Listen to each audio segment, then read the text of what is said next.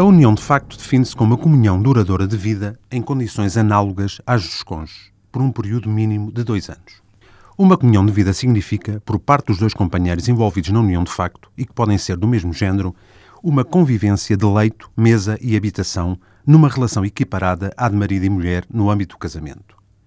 O período mínimo de dois anos visa refletir uma relação estável, continuada, pessoal e socialmente séria e assumida por ambos os parceiros, podendo a prova dessa convivência ser feita por qualquer meio concedido por lei. Em alguns casos, por atestado emitido pela Junta de Freguesia e por compromisso de honra prestado por ambos ou por um dos membros da União de Facto. Finalmente, para que uma união de facto seja reconhecida como juridicamente válida e eficaz, impõe-se que nenhum dos seus membros se ache afetado por um dos seguintes impedimentos dirimentes.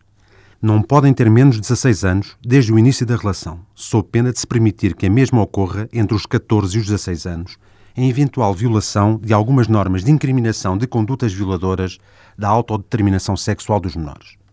Não pode qualquer um deles padecer de demência notória, ainda que com períodos de lucidez, nem achar-se judicialmente interdito ou inabilitado por anomalia psíquica.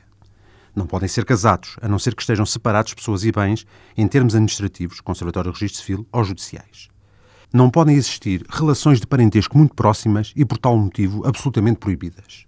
Nenhum deles pode ter sido sujeito a condenação crime como autor ou cúmplice por homicídio doloso, ainda que não consumado, sobre o cônjuge do outro. Caso se verifique uma relação duradoura entre duas pessoas em violação de qualquer um desses requisitos e enquanto tal infração se mantiver, a mesma nunca poderá ser reconhecida legalmente como união de facto, não colhendo os parceiros, nessa medida, os direitos e benefícios daí decorrentes.